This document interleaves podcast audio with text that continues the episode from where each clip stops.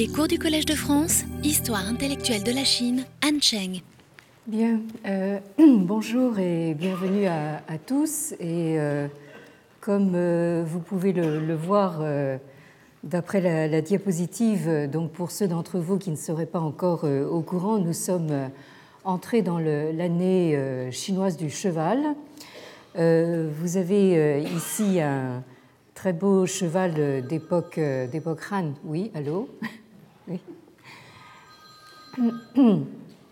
Euh, vous en avez un autre ici euh, qui euh, pourrait presque passer pour un, cheval grec, toujours d'époque Han. Et ici, un autre magnifique cheval, donc tout harnaché, donc d'époque Trang. Ces pièces de, musée, vous pouvez les, vous pouvez les voir. je vous rappelle l'existence euh, ici à Paris donc, euh, de, deux musées qui sont euh, entièrement consacrés donc, à l'art chinois, donc le, musée Guimet et le musée Cernuschi. Et donc, ne vous privez pas d'aller voir leur collection permanente, ainsi que leurs expositions temporaires qui valent en général le détour. Alors, cette année qui nous a fait passer du serpent au cheval, euh, nous avons cherché à remonter au présupposé de la question euh, le confucianisme est-il un humanisme? Et euh, comme vous vous en souvenez, nous sommes tombés presque aussitôt sur la question de savoir si le confucianisme est à considérer comme une philosophie ou comme une religion euh, question qui, euh, je le rappelle, s'est formulée dans le contexte euh, de la géographie intellectuelle de l'Europe du XIXe siècle. Or, ce qui est frappant, c'est que c'est encore, pour une large part dans ces termes, que l'on aborde généralement euh, le confucianisme euh, aujourd'hui, un siècle et demi euh, plus tard. Quand vous avez des, conversations de, salon comme ça, quand vous demande de, quoi est-il question dans le confucianisme, et on, va vous demander tout de suite est-ce que c'est plutôt une philosophie ou plutôt une religion? Ça, immanquablement. Et je pense que le fait que la, question se formule toujours dans, ces termes euh, nous oblige à aller voir justement dans euh, l'origine de la, formulation d'une telle question. Alors, nous avons vu euh, que cette question et les diverses réponses à cette question se déplacent en quelque sorte comme des pions au gré des rapports de force sur l'échiquier européen où euh, des puissances comme la, France, l'Angleterre euh, et l'Allemagne euh, sont en compétition au XIXe siècle sur le plan géopolitique, notamment celui de, la colonisation, mais aussi sur le plan intellectuel, en particulier sur le plan des institutions, dans un cadre universitaire euh, nouveaux, nouvellement créés, et sur le plan euh, des euh, traditions savantes qui varient selon les, pays. nous avons ainsi en fait des traditions savantes qui ne sont pas les mêmes en, France, en Angleterre et en Allemagne, où on a des façons d'aborder ne serait-ce que les classiques gréco-latins euh, de manière différente. Alors, euh, au tournant des 19e, euh, 20e siècles, nous nous retrouvons donc avec une combinaison de facteurs multiples qui interagissent de façon complexe. Nous avons donc d'une part l'image d'un Confucius euh, philosophe et rationaliste, hérité des Lumières et qui se perpétue dans la tradition laïque, séculariste française, donc éminemment représentée au XVIIIe siècle par l'esprit de, l'encyclopédie, hein, incarné par Diderot par exemple, mais qui est encore vivace aujourd'hui. On peut imaginer comme il serait commode de pouvoir se représenter un Confucius euh, qui serait la preuve vivante qu'une grande civilisation euh, très ancienne, comme euh, la civilisation chinoise, est capable de fonctionner et de continuer à durer en faisant l'économie du religieux. Alors, il est évident que c'est ici une représentation tout à fait fictive, mais c'est quand même euh, sous ces traits-là qu'on s'est euh, représenté dans la tradition française donc un Confucius euh, donc art religieux. Alors nous avons ici une tradition laïque donc héritée des Lumières qui s'est trouvée encore renforcée nous l'avons vu donc la dernière fois par les thèses de, du sociologue allemand Max Weber qui est mort en 1920 donc euh, euh, cette thèse euh, weberienne d'un confucianisme intramondain, donc en allemand innerweltlich, et d'un confucianisme purement immanent. Et donc cette idée donc d'une vision confucéenne chinoise qui serait dans, la pure immanence est une idée qui euh, a été déclinée sur tous les tons euh, et encore euh, maintenue récemment chez nous en France. Alors à cela s'ajoute le fait qu'en Chine même, au même moment, c'est-à-dire donc au tournant des 19e, 20e siècles, se déroule un processus de modernisation qui est allé de pair avec une sécularisation euh, plus ou moins forcée et qui s'est poursuivie donc tout au long euh, du XXe siècle, c'est-à-dire du, siècle qui vient de, s'écouler. Alors, euh, tout cela combiné donc, a abouti à la représentation majoritaire, donc prédominante, d'un confucianisme euh, humaniste, euh, c'est-à-dire rationaliste, euh, voire positiviste, un confucianisme religieux, non métaphysique, etc. Alors, comme le résume très bien le sinologue américain dont j'ai eu l'occasion de mentionner le, nom plusieurs fois ici, euh, Hurley Glessner Creel, donc H.G. Creel, euh, dans un article de 1932 hein, qui s'intitule Was Confucius agnostic? C'est-à-dire euh, Confucius était-il agnostique? H.G. Creel donc résume la situation dans, dans ces termes. Among those certainties of which uh, the majority of writers on Confucius are convinced, perhaps none is so unquestioned nor so universal as the dictum that Confucius was agnostic, positivistic, limiting his view and his interests purely to the human realm, paying not the slightest heed to things metaphysical.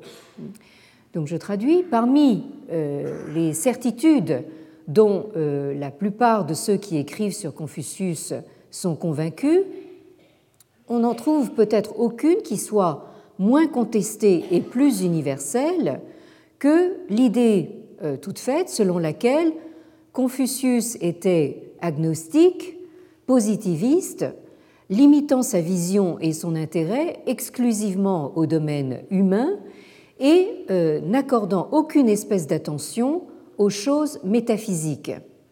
Fin de citation.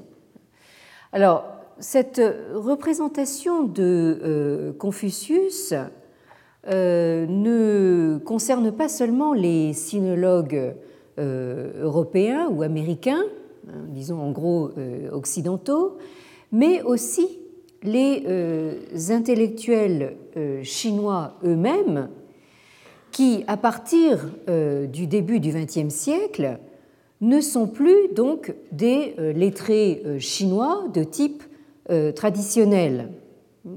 Je rappelle que le système des examens dits mandarinaux, hein, qui a beaucoup justement conditionné la formation des lettrés de type euh, traditionnel, hein, qui étaient censés euh, donc avoir une connaissance parfaite des classiques confucéens pour pouvoir justement euh, passer ces examens mandarinaux et être recrutés dans la bureaucratie impériale. Donc ces examens dits mandarinaux hein, sont abolis donc en 1905, c'est-à-dire seulement quelques années avant que le système impérial lui-même dans son ensemble euh, s'effondre définitivement en 1911.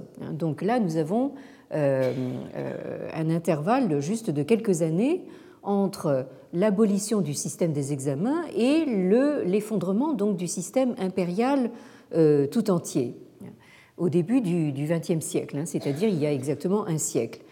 Alors ces intellectuels chinois d'un type nouveau qui sont désormais formés euh, dans des universités euh, conçues sur le modèle occidental, euh, ou même qui sont carrément formés dans des universités occidentales, qu'elles soient japonaises, européennes ou américaines.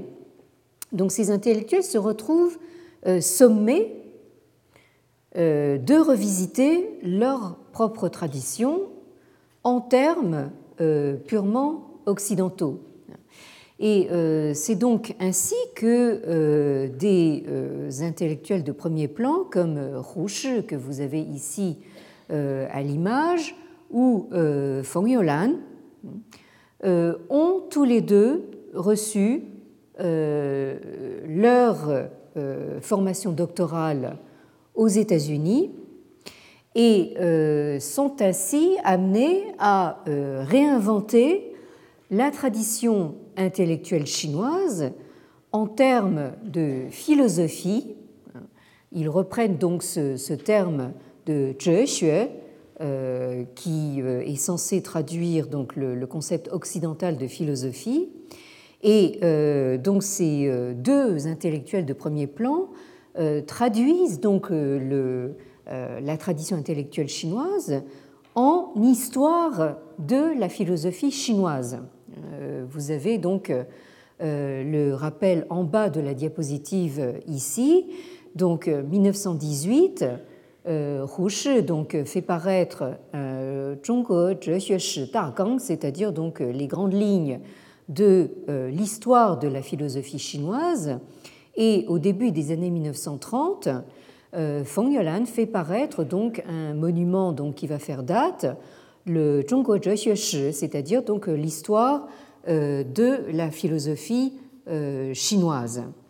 Et je rappellerai aussi que cette histoire de la philosophie, c'est un genre hein, qui est apparu donc en Allemagne puis en France au début du XIXe siècle et euh, qui a donc euh, été euh, largement donc, utilisé par des grands noms de la philosophie allemande comme Hegel ou de la philosophie française comme Victor Cousin dans la première moitié donc, du XIXe siècle.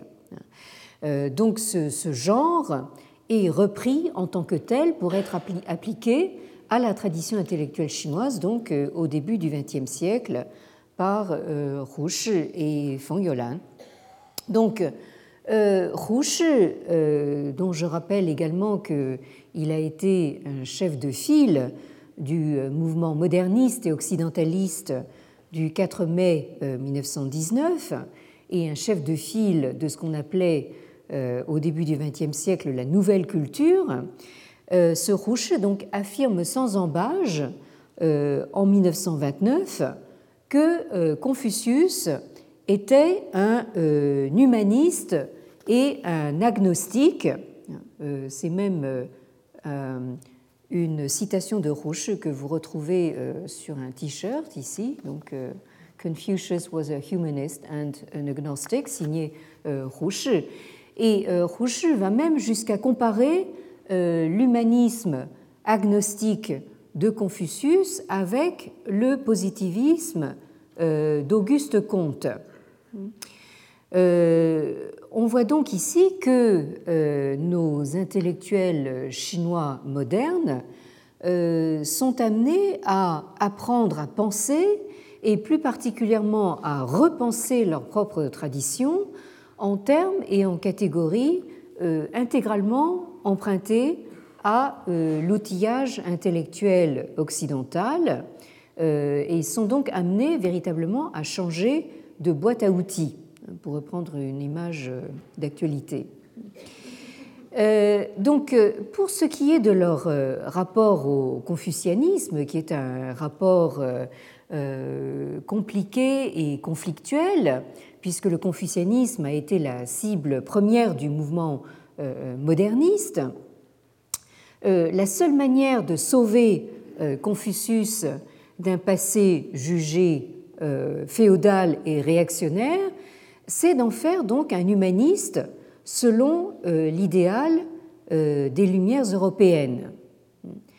Euh, mais d'un autre côté, pour répondre à la critique weberienne d'un confucianisme limité à l'humain, l'humain trop humain, limité à l'intramondain, comme le, dit Weber lui-même, euh, euh, dépourvu euh, d'un comment dire d'une tension ou d'un appel à la transcendance.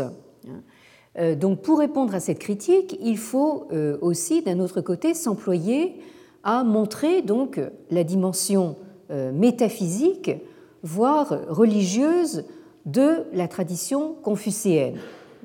Donc c'est ce grand écart Hein, ce euh, tiraillement entre deux exigences contradictoires, c'est-à-dire donc d'une part montrer un Confucius humaniste et de l'autre un Confucius qui serait donc euh, euh, tout à fait conscient d'un appel de la transcendance, c'est ce grand écart qui est illustré dans les nombreuses et diverses réinterprétations du confucianisme, en gros des 50 dernières années, Hein, euh, autrement dit euh, dans les années euh, de l'après-deuxième guerre mondiale, d'abord dans les milieux sino-américains, puis les milieux chinois de Chine continentale, plus récemment depuis la sortie donc du maoïsme dans les années 1980-90.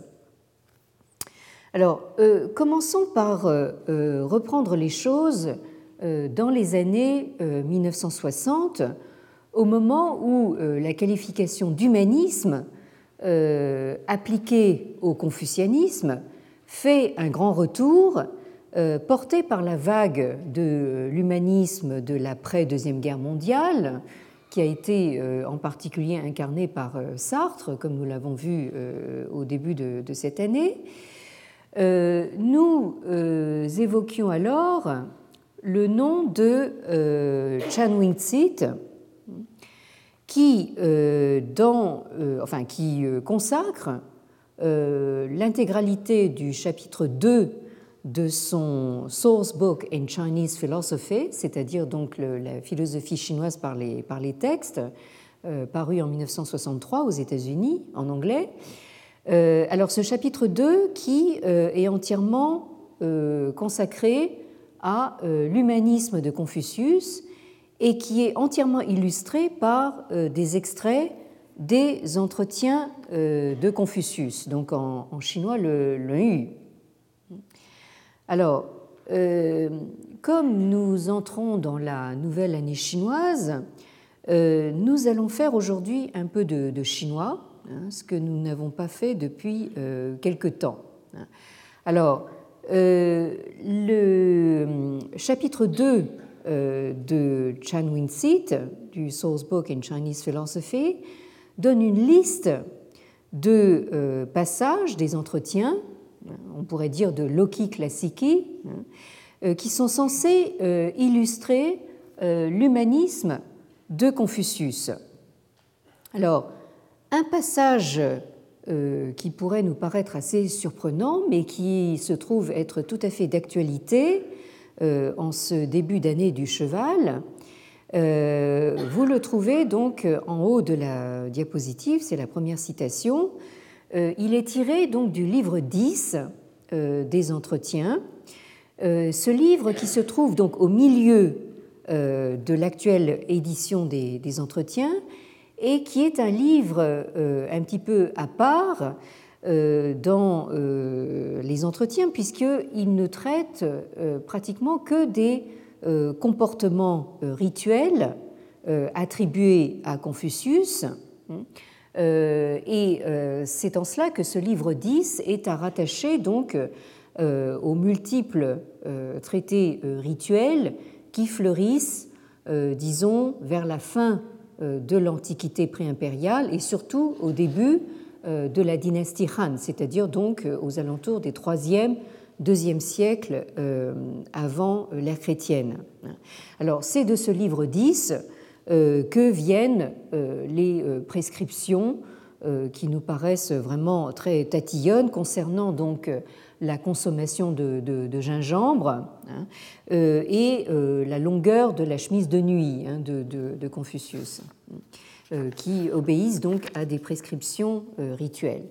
Alors ce passage du livre 10 que vous trouvez à la section 11 euh, se lit ainsi euh, Zi Tui Chao, Shang Ren Hu, Bu Wen Ma.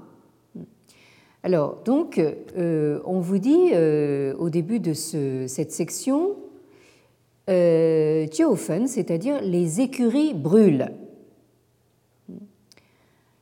Le maître, Zi, donc euh, Chao, donc revient de la cour. Hein, donc, on suppose que euh, euh, il, est de retour euh, chez lui après une, audience à la cour et le maître, le maître dit Shang Hu, c'est ce que vous avez donc entre les entre guillemets, vous avez une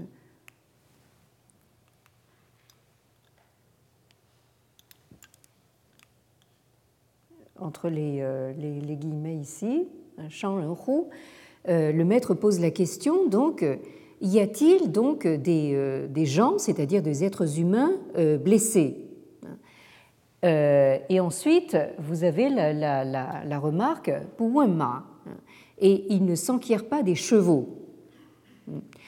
donc là, si on remet cette section dans le, dans le contexte de l'époque, il faut savoir que les chevaux sont censés être des biens euh, beaucoup plus euh, coûteux et beaucoup plus précieux que les, euh, les gens ou les palefreniers qui s'en occupent. Hein. Donc le fait que Confucius, à peine de retour de, la cour, n'a rien de plus pressé que de s'enquérir donc de, la santé des, des gens, hein, de demande s'il n'y a, a, personne de, blessé et ne s'enquiert pas des, chevaux, euh, est pris ici, en tout cas par euh, Chan Yun-sit, comme un signe de son humanisme, euh, dans la mesure où cela montre aussi qu'il fait très peu de cas des richesses matérielles. Donc là, je voulais commencer par, par ce passage parce qu'il me paraissait particulièrement d'actualité. Mais euh, le passage qui euh, amène un, commentaire euh, enthousiaste de Chanun Sit, même en forme, sous forme exclamative, c'est le passage suivant que vous trouvez au livre 15 à la section 28 et qui amène ce, commentaire très laconique mais très enthousiaste de Chang Win-sit, Humanism in the Extreme, c'est-à-dire là on voit l'humanisme de Confucius à son comble. Alors ce passage aussi est très, très, très court. Euh, il commence par la formule canonique euh, Ziyue. Euh, le maître dit Ren neng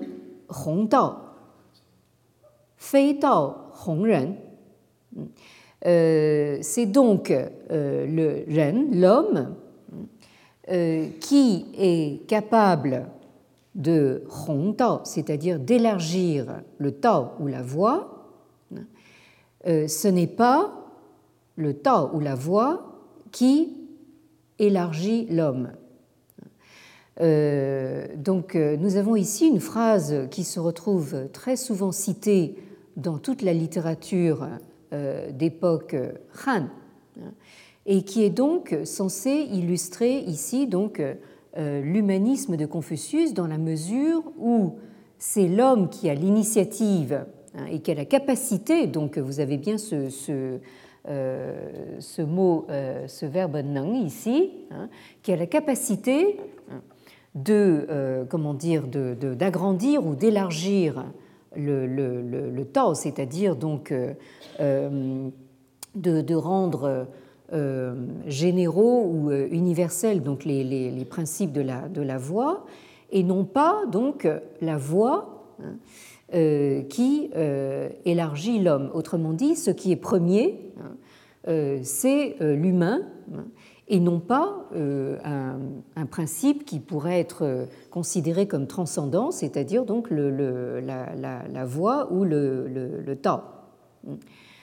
Alors ensuite, euh, vient euh, un passage qui a euh, suscité un véritable océan hein, de, commentaires et d'interprétations hein, pendant plus, de, plus de 2000 ans.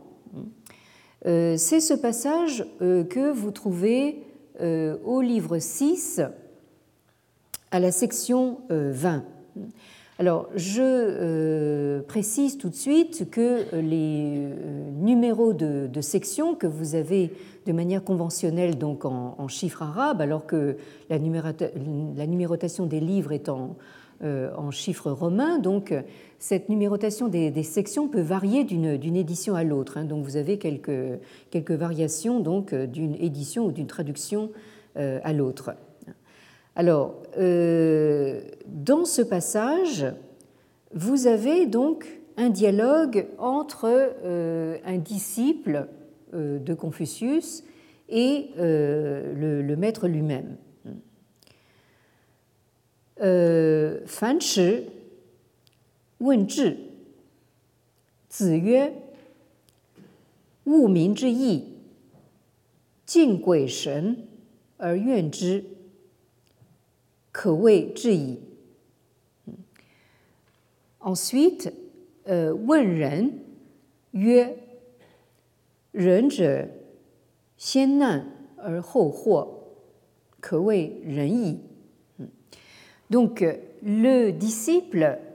euh, Fan Shi demande ce qu'est donc le zhi. Euh, vous avez ici un caractère euh, qui euh, peut ce, ce, se prononcer donc au premier ton, hein, en général, donc dans ce, au premier ton, il est pris euh, comme verbe, et ça veut dire donc savoir, hein, savoir, ou dans le contexte des textes anciens, savoir, c'est-à-dire connaître ou même reconnaître. Mais ici, je pense qu'il euh, est à prendre comme euh, euh, substantif ou comme nom, et donc il se prononce donc au quatrième ton, hein, donc le disciple Fanch demande ce qu'est donc le discernement, donc l'art de, savoir reconnaître une chose de l'autre. Et le maître lui répond euh, c'est-à-dire donc euh, ça consiste à euh, s'occuper hein, à, au minzhi, c'est-à-dire donc on peut le comprendre comme le rapport juste entre les hommes, entre les gens. Donc euh, il s'agit de s'occuper à maintenir le juste rapport entre les gens. Et, euh, là intervient donc le, membre de phrase qui a suscité le plus de, commentaires. Donc, Jing Shen er Zhi.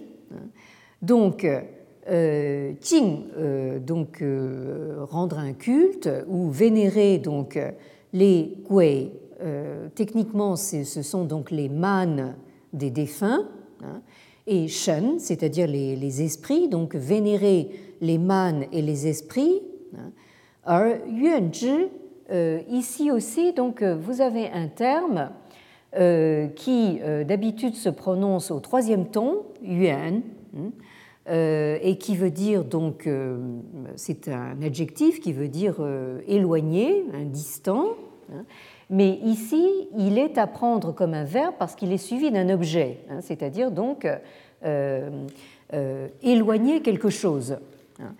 Donc, euh, il s'agit de vénérer les mânes et les esprits en les maintenant loin, hein, au sens verbal.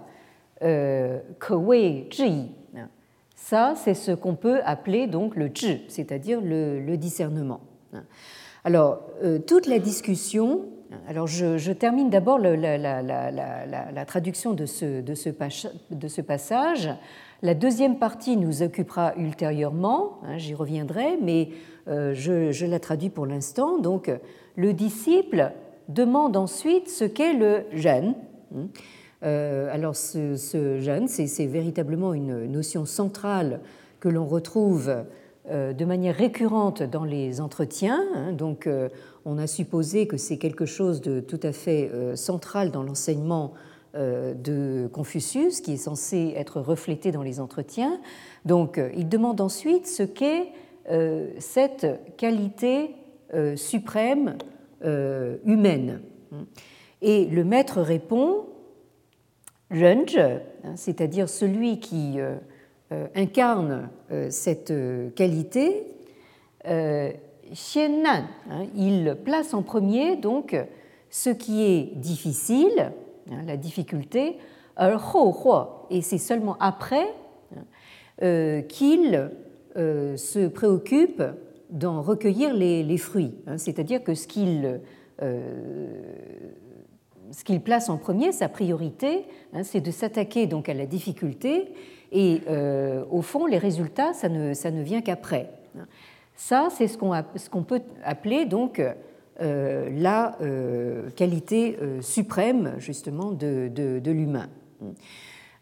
donc, pour revenir à cette, ce membre de phrase problématique, toute la discussion donc a porté autour de la façon de comprendre ce, ce terme de yuan, hein, ce, ce, verbe qui veut dire donc euh, euh, maintenir loin. Alors, est-ce que ça veut dire, donc, comme, on l'a souvent compris, euh, donc vénérer les mânes et les esprits tout en les tenant à distance, hein, en les éloignant, hein, ce qui serait donc une illustration par excellence de l'agnosticisme supposé de, Confucius, hein, c'est-à-dire donc, euh, euh, au fond, euh, rendre un culte aux mânes et aux esprits pour, disons, se conformer à la tradition, mais au fond, considérer que les mânes et les esprits sont quelque chose de complètement éloigné, ou bien est-ce que ça veut dire donc maintenir la distance qui leur est dû, euh, ce qui n'est pas tout à fait la même chose. Euh, alors là, euh, vous avez donc, par exemple, la traduction de James Legge, hein, dont nous avons beaucoup parlé dernièrement, donc, qui traduit To give oneself earnestly to the duties uh, due to men, and while respecting spiritual beings, to keep aloof from them may be called wisdom. Donc, euh, traduit donc euh, ce qu'on appelle wisdom, hein, c'est-à-dire la sagesse, ou ce que j'ai appelé le discernement. Hein. C'est donc euh, se consacrer avec sérieux aux devoirs dus aux hommes, aux êtres humains, et tout en respectant les êtres spirituels, hein, to keep aloof from them, c'est-à-dire donc se tenir à distance d'eux. Et euh, on pourrait euh, citer donc la traduction de Séraphin Couvreur, donc le legs français, hein, ce missionnaire jésuite qui a fait un petit peu un travail euh, analogue à celui de, de en français, qui lui traduit honorer les esprits, mais s'en tenir à distance. Et Legge ajoute entre parenthèses, c'est-à-dire n'allez pas sans cesse à eux comme les courtisans à leurs princes pour obtenir des faveurs.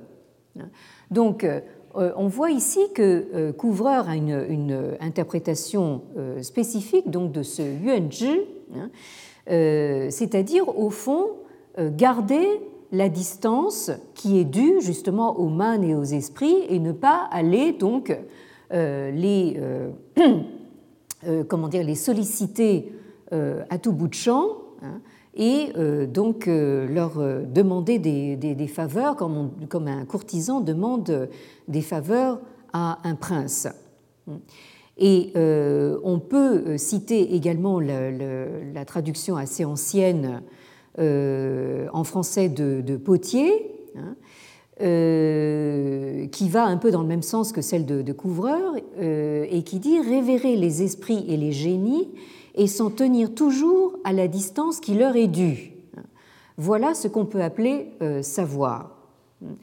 Alors, la, discussion qui, tourne autour justement de, ce, de, la, de la, la, compréhension de ce, de ce hein, est assez importante parce que, au fond, on pourrait faire valoir, euh, contrairement justement à cette interprétation qui euh, tendrait euh, à, prouver l'agnosticisme de, Confucius, hein, dans la mesure où il tiendrait les, esprits donc à distance ou se tiendrait loin d'eux, c'est que, et pour aller dans le sens de, couvreur ou de potier, c'est que l'important au fond dans les rites, hein, euh, c'est de savoir justement doser euh, la juste mesure, c'est-à-dire se tenir ni trop près ni trop loin. Euh, c'est quelque chose qu'on retrouve de manière récurrente les, à la fois dans les entretiens et dans les traités sur les, rites. Par exemple, dans les entretiens, vous avez un passage où euh, euh, on demande à, Confucius justement d'évaluer euh, deux de ses, de ses, disciples et où il répond que l'un justement va toujours trop loin hein, et l'autre se tient toujours trop en deçà hein, et que au fond ce qu'il faudrait, l'idéal, ce serait justement en fait quelque chose qui soit entre les deux. Hein. Et de la même manière, dans le, euh, les traités sur les rites, vous avez un thème euh, tout à fait récurrent euh, qui consiste à dire que, que le, le, véritable esprit des rites, hein, c'est à la fois donc de, enfin c'est plutôt de ne pas, comment dire, solliciter justement les dieux trop souvent, mais en même temps euh, les solliciter ou en tout cas les, vénérer de, temps en temps pour ne pas complètement les oublier. Donc euh, euh, tout l'esprit des rites se retrouve véritablement donc dans, cette, dans, cette, dans cet équilibre. Et donc on pourrait justement tout à fait maintenir donc cette, cette discussion qu'il y a en, concernant le, la, compréhension de ce, de ce, terme.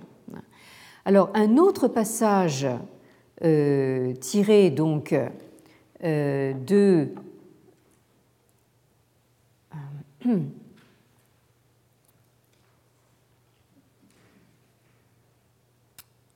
Oui, alors je m'aperçois que, j'ai omis de le, de le, mettre sur, le, sur la diapositive. Hein. Euh, un autre passage donc concerne euh, le culte aux esprits, qui est censé donc euh, illustrer l'humanisme de Confucius. Hein. Alors malheureusement, je vois que hmm, Donc il ne figure pas sur la diapositive, je m'en excuse. Euh, donc je vais vous le, lire. Il est tiré donc du livre 11 à la section 11, euh, où là aussi vous avez donc un, dialogue entre euh, le disciple et le, le maître. 呃，记录问世鬼神。子曰：未能是人，焉能是鬼？敢问死？曰：未知生，焉知死？Don't get the disciple，呃，指路。Qui est un, disciple qu'on voit revenir très souvent dans les, dans les entretiens, donc, Wen donc, demande aussi, vient poser une question sur la manière de Shi Shen, c'est-à-dire donc de servir euh, les mânes des défunts et les esprits. Hein, donc vous retrouvez donc cette expression donc euh, de euh, que vous aviez dans le passage précédent. Et le maître répond euh, c'est-à-dire donc quand on n'est pas encore capable de servir les hommes, comment est-ce qu'on peut être capable de servir leurs les, les mânes des défunts? Et le disciple euh, vient poser une autre question, donc, qu'un il, il ose euh, demander, euh, poser une question sur les morts ou la mort. Et le maître lui répond Yen c'est-à-dire quand on ne connaît pas encore ce qu'est la vie hein, ou ce que sont les vivants, comment peut-on savoir ce qu'est la mort? Euh, Comment peut-on savoir euh, ce, que sont les morts. Donc ici aussi, euh, on a pris ce passage donc comme véritablement une illustration par excellence hein, de l'humanisme de Confucius qui euh, a l'air dans ce passage donc de euh, poser une priorité euh, en disant hein, il s'agirait de s'occuper d'abord de ce que sont les humains avant de s'occuper de leur manne défunt hein, et il s'agirait de s'occuper donc des vivants avant de s'occuper de savoir ce qu'est euh, la mort. Donc, euh, vous avez ici, donc, euh, semble-t-il, des illustrations de, des priorités que poserait Confucius dans ses entretiens. Mais d'un autre côté, et c'est là que je voudrais aujourd'hui terminer là-dessus, donc en vous montrant un petit peu le, tiraillement dans lequel on, peut être, euh, ne serait-ce qu'en lisant justement ces, euh, passages choisis euh, des entretiens de, Confucius. Donc, il y a également dans les entretiens, hein, placés donc dans la bouche du maître, un certain nombre de, passages où on le voit euh, faire appel au ciel, hein, au euh, tien, alors, je rappellerai ici donc que le terme qui a été choisi en chinois pour traduire donc le, terme européen d'humanisme, c'est le terme que vous avez ici sur la diapositive, donc de Renwenzhui. Euh, Zhui voulant, euh, voulant, traduire donc le, isme, hein, et euh, le Renwen, c'est littéralement donc euh, l'humain et la culture, hein, c'est-à-dire donc le, isme qui concerne donc la culture humaine. Hein. Nous aurons, l'occasion justement de, revenir aussi sur, sur ce, terme de, de, Wen. Et euh, une euh, traduction alternative de, de, ce, de cette notion d'humanisme, euh, c'est Ren Tao Zhuyi, hein, c'est-à-dire le, donc le isme qui concerne donc le, le Tao, la voix hein, de l'homme. Hmm. Alors, ce Ren Tao est classiquement donc euh, euh, en opposition ou en, euh, par, il se place par, par contraste avec le tiantao, c'est-à-dire donc la voix du ciel. Hein. Tout ce qui concerne donc la, voix de l'homme est placé donc en, contraste avec ce qui concerne donc la voix du ciel. Hein. Et ici donc nous retrouvons justement tout ce débat euh, concernant donc le, confucianisme ou l'enseignement de Confucius. Est-ce qu'il s'agit essentiellement d'un Ren Tao Zhuyi Est-ce que c'est euh, essentiellement quelque chose qui concerne la, voix de l'homme ou euh, quelque chose qui inclurait également le, la voix du ciel, c'est-à-dire quelque chose qui serait au-dessus de l'humain ou au-delà de l'humain.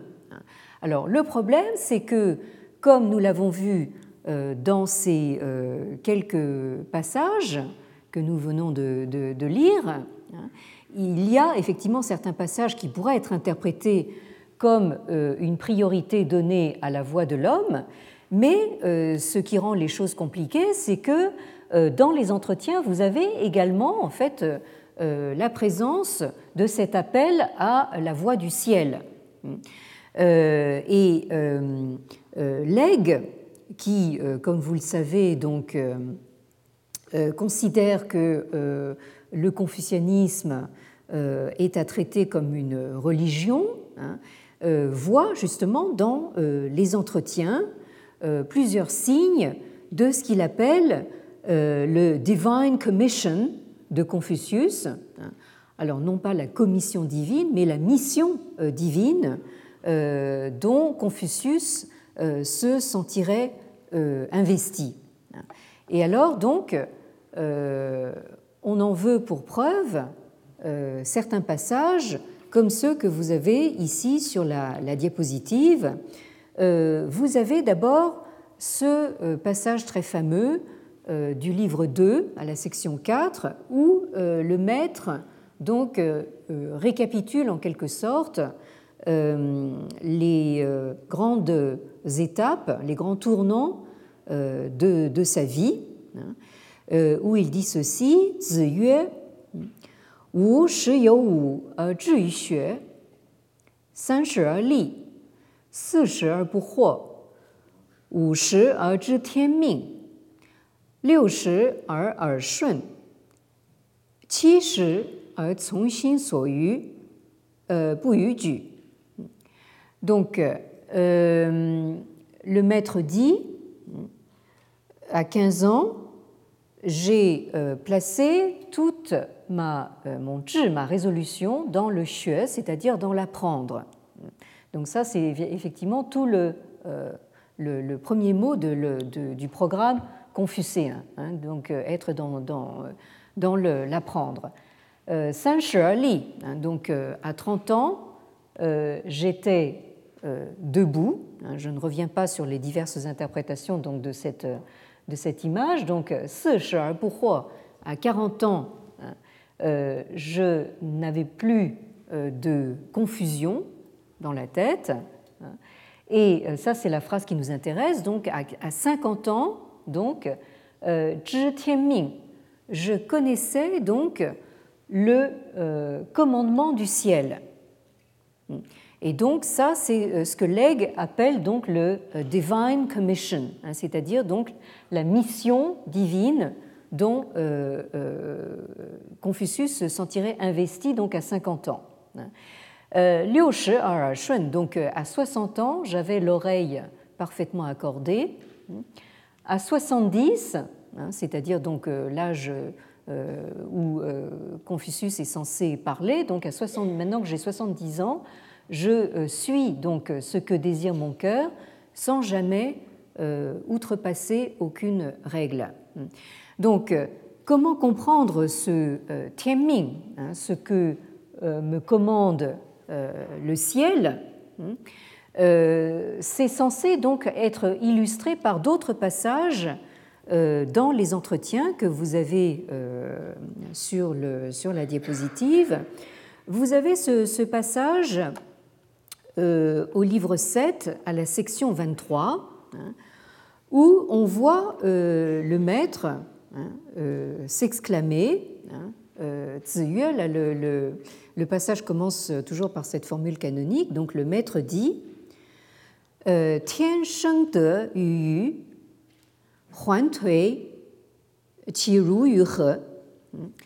donc le maître dit, c'est donc le ciel qui a sheng, c'est-à-dire qui a euh, engendré, qui a fait naître le euh, te, traduit habituellement par la vertu, mais il faut le comprendre comme une, sorte de puissance morale. Hein. Euh, c'est le ciel qui a fait naître une, la, la, force morale euh, yu, hein, c'est-à-dire en moi. Hein.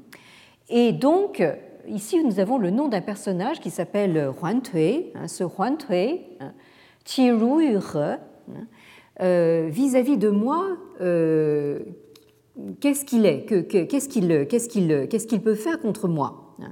Alors, nous avons ici le, une allusion à un épisode euh, qui, est, euh, qui reçoit son illustration assez naïve euh, ici, hein, où vous voyez donc ce Huan Tue, qui est un, un grand officier donc, de, du, pays de, Song, qui apparemment en voulait beaucoup à, Confucius, que vous voyez ici, hein, et qui a essayé donc euh, d'attenter à sa vie en euh, faisant abattre un arbre sur le crâne euh, donc de Confucius. Mais heureusement pour nous, il n'y est pas parvenu. Hein. mais n'empêche que là, vous voyez donc notre Confucius quand même en situation assez périlleuse. Hein. Euh, et qui euh, donc ne, ne, bouge pas d'un pouce tout en disant que c'est le, ciel qui m'a rempli d'une puissance morale et par conséquent euh, ce Juan Tue peut faire ce qu'il veut, même essayer de me, me, faire tomber un arbre sur le, sur le coin du crâne. Il ne, il, ne, peut rien contre moi puisque le ciel m'a investi donc de cette, de cette force morale. Et vous avez enfin, et je terminerai là-dessus aujourd'hui, donc cet autre passage qui est un petit peu du, même euh, acabit, si je, puis dire, qui est tiré donc du livre 9 à la section 5, hein, euh,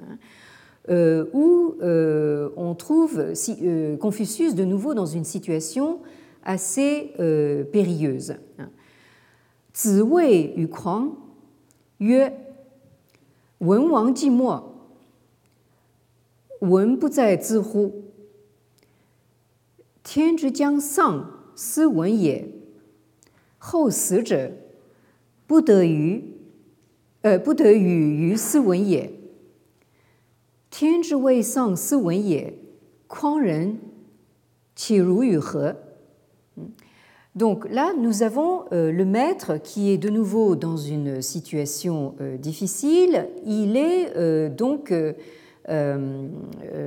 comment dire, menacé euh, dans un endroit qui s'appelle euh, Euh, là, je ne reviens pas sur les, sur les euh, circonstances de, de, de cette, de, ce, de, ce, passage, puisque là, il faut que je, termine assez rapidement maintenant. Mais donc, cette situation difficile lui fait dire au maître, donc, euh, Wen Wang, le, roi Wen, c'est-à-dire donc euh, un des euh, fondateurs de la dynastie Zhou, à laquelle Confucius se, référait avec constance. Donc, après la mort de ce, enfin le, roi Wen étant, étant disparu, étant mort.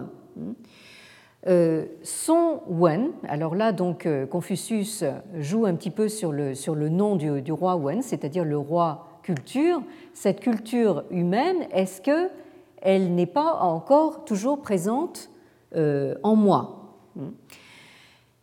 Si le ciel avait voulu donc faire disparaître Sang Si Wen, hein, c'est-à-dire faire disparaître cette culture, euh, ceux euh, qui sont euh, morts après donc le, roi Wen, hein, c'est-à-dire donc disons tous ceux qui viennent après le, roi Wen, n'auraient pas eu les moyens justement d'être en contact avec cette culture. Alors, étant donné que le ciel euh, n'a pas encore fait euh, disparaître justement cette culture, hein, et que justement cette culture, elle est en moi, hein, euh, vous retrouvez la même formule qu'avec Juan Tui, les, les, gens de Cran, que peuvent-ils contre moi? Donc ici, nous voyons Confucius dans des situations où il est menacé de, mort, hein, et où il demeure absolument inébranlable, hein, en faisant appel justement à euh, soit une force morale, le te, hein, soit une, comment dire, une culture humaine qui euh, lui viendrait du ciel. Donc il y a ici un, appel euh, très clair donc, au ciel.